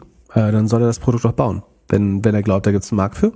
Äh, komisch, dass es nicht gebaut hat, wenn er glaubt, dass so viel Nachfrage nach gibt und dass jeder es verdient. Ähm, ich glaube schon, dass das nicht jedem Sparer bewusst ist natürlich, aber man muss schon fragen, wofür man seine Zinsen bekommt. Man, man borgt halt jemand anderes Geld und der, diese Person, und im Zweifel ist das in dem Fall eben die Bank, kann dann damit auch pleite gehen. Ähm, so, so ist es nun mal leider. Aber ja, du kannst sonst ansonsten, du kannst ein Schließfach packen, da ist es sicher. Also kannst ausgeraubt werden. Ähm, aber das kannst du wiederum versichern lassen. Ähm, von, von daher, ja. So, äh, dann, was ist schon, oh Gott, oh Gott, oh Gott, oh Gott, oh Gott, oh Gott. Lass uns zu Earnings gehen. vorbei. Ja, willst du noch Earnings machen? Es handelt sich hierbei nicht um Anlageberatung. Keine spezifischen Kauf- und Anlageempfehlungen. Keine Anlageberatung, keine Rechtsberatung, keine Steuerberatung und auch keine Aufforderung zum Kauf oder Verkauf von Wertpapieren. Die Verantwortung für solche Trades liegt bei euch. Philipp und Philipp haften nicht für eure Verluste. Philipp und Philipp und Philipp können die Risikodisposition der HörerInnen nicht einschätzen. Ihr entscheidet selber, was ihr kauft und tragt dafür auch die Verantwortung. Alles könnt ihr auch nochmal unter doppelgänger.io slash Disclaimer nachlesen. Zwei Sachen musst du mir schon noch erklären. Also hauptsächlich eine. Was ist mit GitLab passiert? Die sind 30% abgestürzt. Da müssen die Earnings doch eine absolut negative Überraschung gewesen sein. Oder hatten die auch einfach die falsche Bank? Die hatten vor allen Dingen die falsche Bewertung, äh, glaube ich. Also die wurden vorher mit 10 mal Sales bewertet, ähm, sind auch gewachsen wie Unkraut, 70 Prozent äh, die letzten vorletzten drei Quartale, dann 65 im letzten Quartal und jetzt geht das halt auf 51 runter. Ich glaube, damit hatte man sogar gerechnet. Ähm, sie werden prozentual gesehen auch profitabler. Also die operative Marge ist nur noch minus 38 Prozent im Vorjahr. waren es noch minus 52. Die Rohmarge hat sich aber zum Beispiel krass verbessert von Sekunde. Rohmarge von 88,2 auf 88,4. Also krass ist das gar nicht, aber im Vergleich zum Vorquartal ist der Anstieg nochmal höher. Also sie haben mit 88 Prozent eine extrem hohe Rohmarge auf jeden Fall. Ähm, ihre Kosten wachsen noch langsamer als der Umsatz mit 42 Prozent. Sie haben hier auch schon Leute äh, entlassen. Das heißt, die Kosten sollten sogar noch äh, mehr stagnieren in Zukunft. Das ist eigentlich ganz gut. Aber das, was hier, glaube ich, hauptsächlich gestört hat, ist, wie gesagt, einerseits die hohen Ansprüche, hohe Bewertungen äh, bisher. Und das andere ist, dass das Wachstum eben nachlässt. Und vor allem, dass der Ausblick. Äh, Sie sagen, Sie rechnen fürs nächste Jahr nur noch mit 25 Prozent. Das mag ein bisschen konservativ sein. Äh, ich kann mir vorstellen, dass Sie 30 schaffen. Ähm, aber das ist natürlich nichts, wofür man heutzutage dann noch zehnmal Umsatz zahlt bei einer Firma, die noch nicht profitabel ist. Ähm, das heißt, der relativ konservative, vorsichtige Ausblick ist hier, was die Leute erschreckt hat. Und bei SEMrush? Äh, SEMrush hat, glaub, hast du da eine Reaktion? Ich würde vermuten bei den Zahlen, dass relativ neutral aufgenommen wurde. Da hat sich die Lage. Äh, plus 8% habe ich hier, plus 7% heute. Äh, ich würde fast sagen, das ist eher der Markt als, guck mal, was, äh, was ist vergleichsweise ein SimilarWeb oder so. Wieso geht der Markt gerade hoch? Wegen dieser, äh, weil die Leute jetzt alle wieder feiern, dass sie wieder an ihr Geld kommen, oder was? Ja, weil, weil alle denken, sie sind nochmal bei weggekommen. Das ist so wie, keine Ahnung, bist äh, betrunken Auto gefahren, an der Polizeikontrolle vorbeigekommen und das erste, was du machst, ist in die nächste Bar fahren, um das zu feiern. So ungefähr. Keine Ahnung, das war jetzt sehr spontan, aber ähm, Erzählst du mir von deinem Wochenende? nee, ich fand, A, fahre ich nicht und zweitens nicht betrunken in Deutschland. Ach, du, du hast Roller gesagt, ne? Roller hast du gesagt. Ich äh, würde jetzt darauf einfach auch nicht weiter eingehen. Ähm, aber Semrush ist auch da verlangsamt, also SEMrush ist ein Tool, also, also GitLab ist ein Developer-Tool. Ähm, SEMrush ist ein eine Marketing-Suite, Marketing-Analyse-Suite, um ähm, die eigenen und andere Leute äh, Suchmaschinen-Performance hauptsächlich zu beobachten, zu managen, daraus zu lernen und die richtigen Entscheidungen zu treffen. Ähm, die wachsen noch mit 28 Prozent, auch das verlangsamt sich ein bisschen. Ähm, die Rohmarge entwickelt sich aber sehr gut, hat einen sehr schönen operativen Hebel, einfach weil die Kosten, diese Software zu erstellen, relativ gleichbleibend sind. Aber wenn auch bei nur 28 Prozent Umsatzwachstum ähm, ist einfach so, dass die Kosten eher das sieht man auch sehr schön, die Kosten, Cost of Revenue bleiben gleich oder sinken sogar ganz leicht, während der Umsatz halt noch moderat mit 28 Prozent weiter wächst. Dadurch steigt dann einfach der, der Rohertrag schon. Beim, bei den operativen Kosten geben sie aber noch zu viel Geld aus. Also das Marketing ist immer noch 54 Prozent und Forschung und Entwicklung ähm, sogar 100 Prozent über dem Vorjahr, also 94 Prozent. Und ähm, damit bruschen sie leider weiter in die roten Zahlen so ein bisschen. Äh, Kriege ich eine Rule of 4, die sieht wieder gut aus, aber ich müsste mal die ähm, Magic Number habe ich hier gar nicht. Versucht mal kurz im Kopf zu berechnen. Ähm, Revenue ist äh, von Sekunde von 65,7 auf 68,7 müssten 8 Sekunde, das sind nee, 3, 12. Äh, Marketing ist 40. Nee, ist keine gute äh, Magic Number. Nee, wir haben ein bisschen Problem bei der Revenue Expansion. Aber es ist weder gut noch schlecht. Also man freut sich, dass sie wachsen und ähm, sie müssten mal an den Kosten was machen. Das ist ein bisschen äh, pervers hier noch fast, fast Verdopplung bei R&D und Sales und Marketing ähm, auch noch sehr stark gesteigert wieder. Und es ist, glaube ich, so ein bisschen schwer zu trennen, was hier Cost of Revenue und R&D ist. Man kann da wahrscheinlich auch ein bisschen rumtricksen und äh, Sachen von Cost of Revenue und R&D legen. Ähm, das will ich gar nicht unterstellen, aber das ist eine Gefahr, ja, wie auch immer. Ähm, sind so durchmischte Zahlen, würde ich sagen. Ähm, drängt sich nicht auf, sind, glaube ich, relativ günstig inzwischen. Ähm, machen nicht viel Verlust, haben auch noch Cash aus dem Börsengang, ähm, wachsen natürlich aber auch zunehmend langsamer. Und die Frage ist, ob ja, Suchmaschinentools also warum sollte das deutlich schneller als Google wachsen? Hm, natürlich wächst die Branche der Marketer schon noch, aber hm, die bräuchten mal wieder sagen ein größere Produkt, also dass sie irgendwie ein gün deutlich günstigeres Similar Web, äh, also sie bauen so ein bisschen da dran, aber es ist nicht wirklich gut. Wenn sie mal ein Produkt schaffen, wo man noch mal deutlich mehr Geld für ausgeben wollte, dann dann wäre das vielleicht spannend. Sie versuchen schon die Preise zu erhöhen ordentlich, aber so also es drängt sich nicht auf, ähm, würde ich sagen. Äh, was sich aufgedrängt hat, sind weitere Entlassungen bei Facebook. Wir haben mehrmals drüber spekuliert, es wurde klarer und klarer. Jetzt ist die Nachricht raus, ähm, dass Facebook nochmal ähm, wirklich mindestens 10.000 Leute entlassen wird. Sie hatten zuletzt 11, 11 oder 13, 11.000 äh, entlassen. Das entsprach, entsprach damals 13 Prozent. Das heißt, wir sind jetzt eigentlich bei jedem vierten Facebook-Mitarbeiter, der seit dem Höhepunkt entlassen werden wird und wird zunächst die Personal, die Hiring-Abteilung, dann Entwickler und dann Business-Leute äh, entlassen über die nächsten Monate.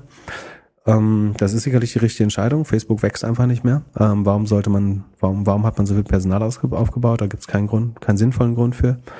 Ähm, ich finde, es wirkt jetzt am Ende sehr in, im sehr unsouverän von Mark Zuckerberg. Also er hat sich lange dagegen gesträubt, sich dann seinen äh, Investoren doch ähm, ergeben oder seine Meinung geändert. Er hat das so in zwei Schritten gemacht. Ich halte das und das vorher der Börse angekündigt, der eigenen Firma, aber erst jetzt später mit Verzug. Ähm, was man eigentlich, also woher weißt du, es gibt keine weitere Dezimierung im nächsten Quartal bei Facebook. Ähm, ich finde, es wirkt nicht souverän. Ähm, es ist trotzdem die richtige Entscheidung, muss man auch sagen. Ähm, ich bin mir sicher, Facebook schafft genauso viel oder wenig mit den verbleibenden Mitarbeitern. Ähm, ein Viertel ist natürlich drastisch, aber man hat äh, in den letzten vier Jahren, glaube ich, auch verdoppelt seine Belegschaft oder so. Von daher ist es am Ende eben dann ähm, absolut gar nicht so groß, aber ich meine 20.000 Leute ist schon was. Die kriegen natürlich gute Abfindungen. Ist auch gut, dass Leute wieder in sozusagen anderen Startups zur Verfügung gestellt werden oder ihr eigenes Startup gründen.